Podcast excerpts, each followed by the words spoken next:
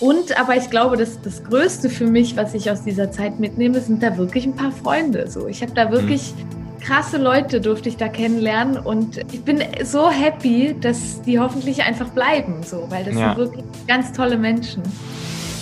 Cool, wir machen das jetzt schon ein paar Jahre, wir wissen genau, was wir da tun, wir kennen das vor Publikum zu spielen, aber dann, ja, hast du dann halt wirklich Leute, die, die du ja selber total toll findest mhm. und bist ja selber so ein bisschen Fan und dann stellst du dich da auf die Bühne und dann gucken dich da einfach zwölf große Augen an und erwarten jetzt was von dir.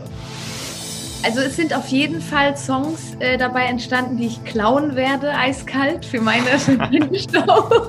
die Verlockung ist zu groß, weil es einfach so tolle Versionen sind, die ich einfach mitnehme. Medienwerkstatt Bonn. Podcast.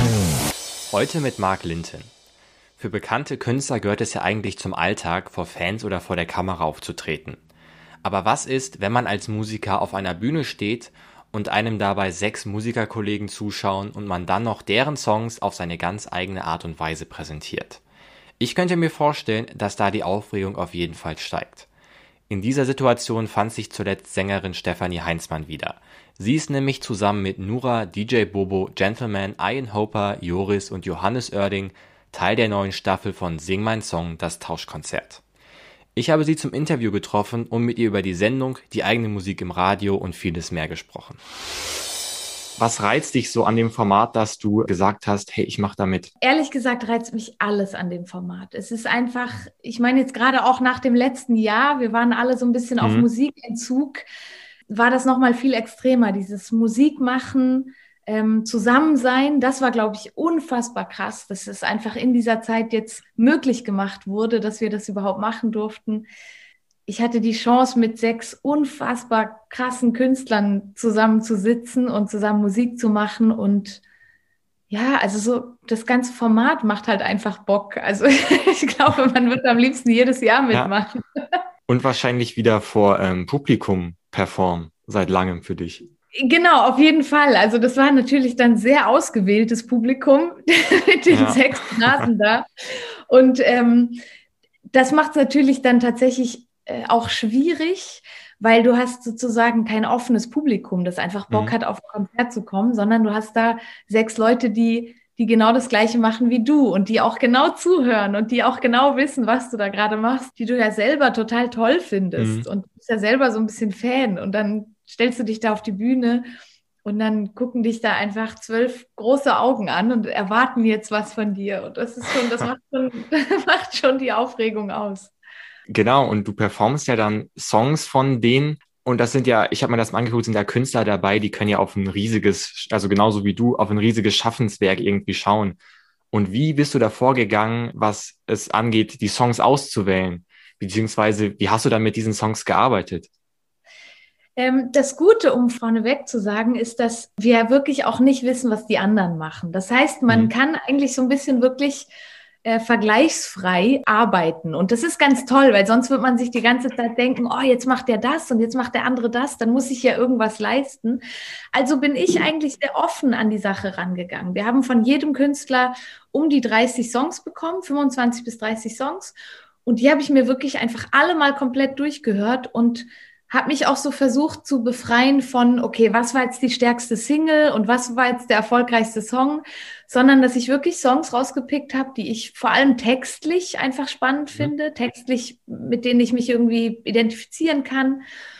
Und dann fängst du an, so ein bisschen rumzuprobieren tatsächlich. So, mhm. was wird zum Song passen? Was würde ich gern ausprobieren? Was sind Dinge, die ich vielleicht auch noch nicht gemacht habe? So, ja. Ja, und natürlich ist es spannend zu sehen, wie du dann diese Songs, äh, wo du jetzt, denke ich mal, auch eine ganze Zeit dran gearbeitet hast, auf die Bühne bringst. Aber ein Abend ist ja nochmal, sag ich mal, ganz besonders für dich, weil deine Songs gesungen mhm. werden. Du hast gerade schon gesagt, du bist auch, bist von allen Künstlern und Künstlerinnen, die da waren, schon Fan und kennst sie natürlich auch. Hast du schon dir im Kopf gedacht, ah, der nimmt bestimmt den Song und die nimmt bestimmt diesen Song, dass du da schon mal so ein bisschen versucht hast zu matchen das vorher? Vorjustieren, ne? Nee, also ehrlich gesagt ähm, bin ich da komplett erwartungsfrei dran gegangen, weil ich auch, weil ich es total schwer finde, ne? Man hat dann doch jetzt auch ein paar Songs in den letzten Jahren gemacht und ich hätte, also ich hätte keinen Plan gehabt. Und ich kann dir sagen, da waren echt einige Überraschungen dabei. Also ich ja.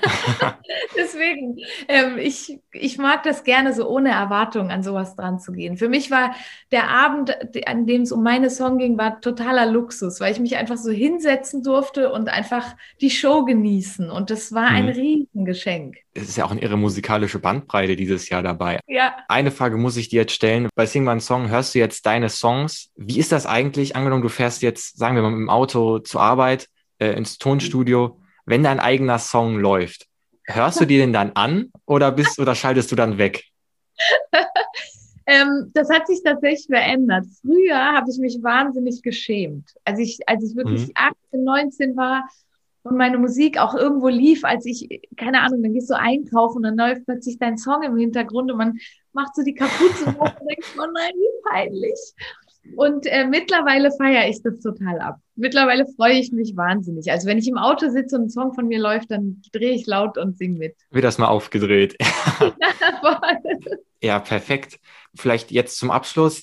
Was würdest du aus der Staffel Sing mein Song für dich persönlich mitnehmen? Und ist da vielleicht auch ein bisschen musikalische Inspiration entstanden? Also es sind auf jeden Fall Songs äh, dabei entstanden, die ich klauen werde, eiskalt für meine, Show,